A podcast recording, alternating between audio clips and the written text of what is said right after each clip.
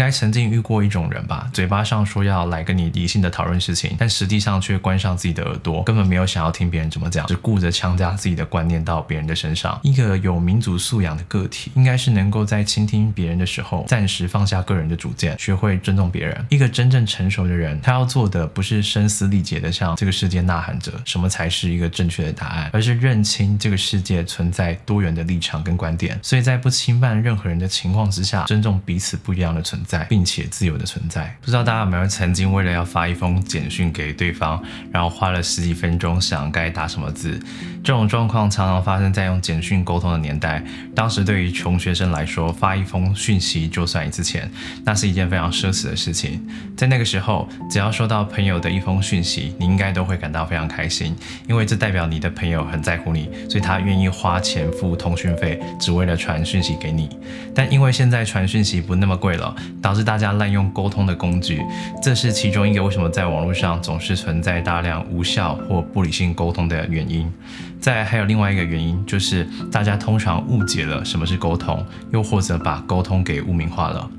我在大学的时候读的是世新大学口语传播学系，大多数人听到我读这个科系，可能就会想说，难怪这个人这么嘴炮。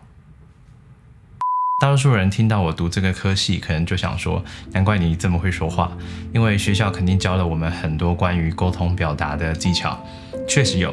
但是当年我读的时候，真正教我们说话技巧的课程，用手指头也算得出来。而且我记得在大二大三之后，才开始有相对实物的口语表达训练课程。那么其他的时间都在教什么呢？教授把沟通回归到人类在资讯交流时的最根本问题，就是倾听。教授不断的强调倾听的重要性。坦白讲，当时我听到这些话，我非常不以为然。我想说，我今天来读口语传播学系，又不是倾听传播学系。如果在这个年代看来，那些会选择读口语传播学系的学生，应该就是有朝一日想要成为自媒体大神，或是成为网络上的 KOL 意见领袖。我说什么，大家就听什么。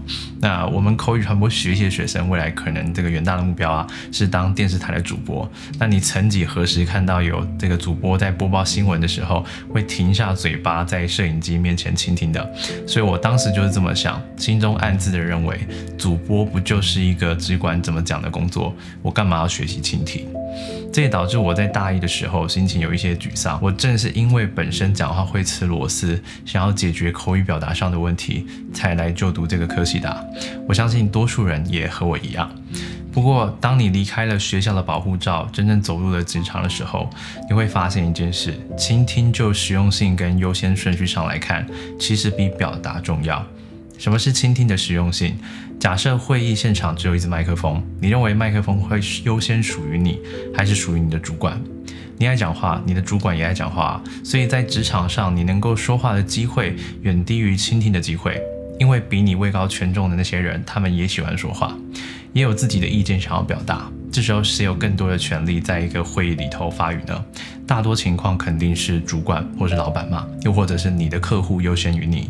所以就职场上常态性发生的实际沟通样态来看，我们拥有听的机会比说的来得多，所以倾听就比表达更加实用了。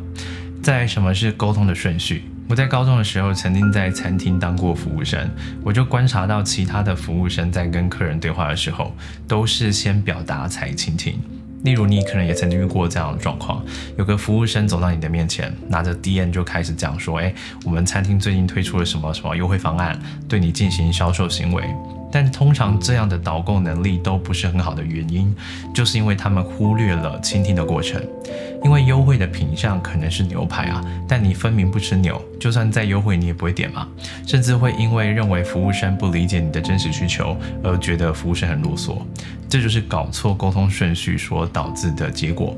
所以在沟通上，倾听之所以呢比表达更重要，是因为实用性及沟通的顺序问题。而倾听只是一种行为，但更深层的意义是理解。你要先理解问题，才能够真正的解决问题嘛？大多数人误解了沟通，又或者习惯以沟通之名包装，进行实质上的洗脑行为。你应该曾经遇过一种人吧？就是嘴巴上说要来跟你理性的讨论事情，但实际上却关上自己的耳朵，根本没有想要听别人怎么讲，只顾着强加自己的观念到别人的身上。刚好我昨天早上在滑脸书的时候，动态消息跳出了周振宇老师在好好上的人生必修课广告。那我刚好对口语表达也有蛮有兴趣的，那于是就翻了翻这个周老师在个人脸书上的影片。那其中有一支影片有提到类似的观念，周老师说啊，就是很多人嘴巴上讲要沟通，但其实是在说服。我要说的是，进行有效沟通的关键是通。通意味着连接多方的节点，也就是允许讯息多项的交流。所以我除了说以外，也要听别人怎么讲，这样才能够避免不理性或无效的讨论产生。理解了什么是沟通，那么要如何进行有效的沟通呢？我认为有两个点可以跟大家分享的。第一个是确保沟通的质量，第二是不要过度关注于资讯本身。要如何确保沟通的质量呢？可以在倾听跟表达之间加入一个同整的过程。以我自己作为例子，我在讲课的时候，如果有学生向我提问的话，我基本上不会马上的回复，我会说：诶，我先同整一下，确认我刚才从你这边得知到的资讯有没有错误。那你意思是说什么什么什么吗？我会在确认理解学生的问题之后，才经历到表达的环节，以免我接收到的资讯错误，结果变成答非所问。接着是不要过度关注于资讯本身，因为正确的资讯在错误的表达方式下，也可能导致沟通的成效有限。我举个例子哦，很多父母都会说：“诶，我讲什么小孩都不听，只有老师或是小孩的朋友讲，他才会听。”原因是因为大多数的父母沟通方式出了问题。我再举一个更实际的例子好了。很多人说，这个异性恋在情侣在吵架的时候啊，女生只要发现自己的理论站不住脚，就是吵不过，然后就会说啊，哎，你刚才这个说话的态度是是什么意思啊？就从原本谈资讯的正确性，演化成谈表达态度的问题。其实这并不是因为女生比较任性，也不见得是因为她吵不赢，而是就我个人的观察，女生在吵吵架的时候，往往最在乎的不是资讯本身，而是对方的表达方式。在刚才提到的周振宇老师的影片里面，也有讲到几个表达方式的问题。周老师有说啊，他说，如果你讲话铿锵有力，那么就会让别人产生敌我的关系；如果讲话过于专业的话，会让别人产生距离感。这也印证了，如果只关注于资讯的本身，而忽略了沟通语调，那么沟通的效果也必然受到限制。但坦白讲，就算你把握了我刚才提的这两个建议啊。确保沟通的质量啊，不过度关注于资讯的本身，肯定还是会遇到一些不可理喻或是无法沟通的人。好，没关系哦，我这边再提供给你一个解方，在你未来面对各种不同沟通的情境下，你或许可以采取这四种对应的措施。这是我在大学谈判课程的时候，从温伟群老师、温伟群教授那边学到的一个技巧，叫做避让真谈。教授说啊。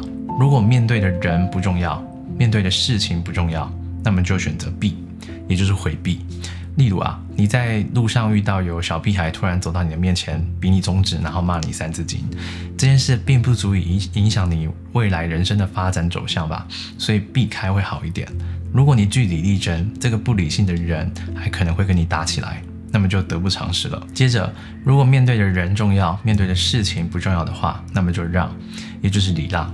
例如，如果你今天跟你的男朋友或女朋友吵架，因为午餐要吃什么、假日要去哪里玩，或是出门拖太久这种鸡毛蒜皮的小事，那么你应该要选择礼让。你应该不会想要因为这几件不重要的事情而搞到最后分手吧？好，再是真。如果面对的事情很重要，面对的人不重要，那么就要抗争到底，不要怕伤了和气。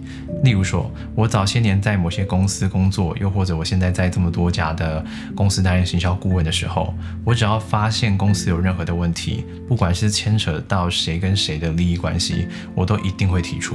因为对我来讲，在工作上我是来做事的，不是来做人的。把问题首先解决，让公司有更好的发展，对我来说是工作上最重要的事情。第四个是谈，也就是最后一个了。如果事情重要，人也重要的话，那么就坐下来好好的洽谈，在尽可能追求成本最小化的情况下，让彼此感到满意。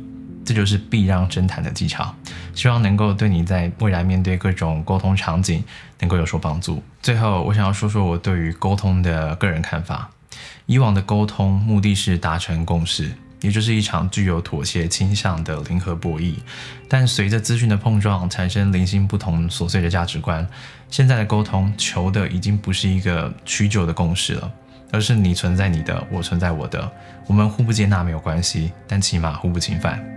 你只要能找到一个和你有最大不侵犯交集的群体，那就是你志同道合的朋友了。其他人老死不相往来，基本上也没有关系。在这个言论自由或多元开开放的时代，一个有民族素养的个体，应该是能够在倾听别人的时候，暂时放下个人的主见，学会尊重别人。这也是为什么我在其他的文章或影片的结尾，有时候会附上网友不同观点的讯息补充。一个真正成熟的人，或是为人师者，他要做的不是声嘶力竭地向这个世界呐喊着什么才是一个正确的答案。而是认清这个世界存在多元的立场跟观点，所以在不侵犯任何人的情况之下，尊重彼此不一样的存在，并且自由的存在。如果你看完了这支影片，我相信你不会马上成为一个沟通大师，因为即便我知道这些道理，我也还在学习。这算是一次对我自己在沟通上的检讨。我是尤金凯，感谢你用耐心看完了这个影片。制作长的影片真的很辛苦。如果影片对你有帮助的话，希望你可以不吝啬的订阅我的频道、转发分享，这对我来说会是一个很大很大的支持跟鼓励。那么我们下次见，拜拜。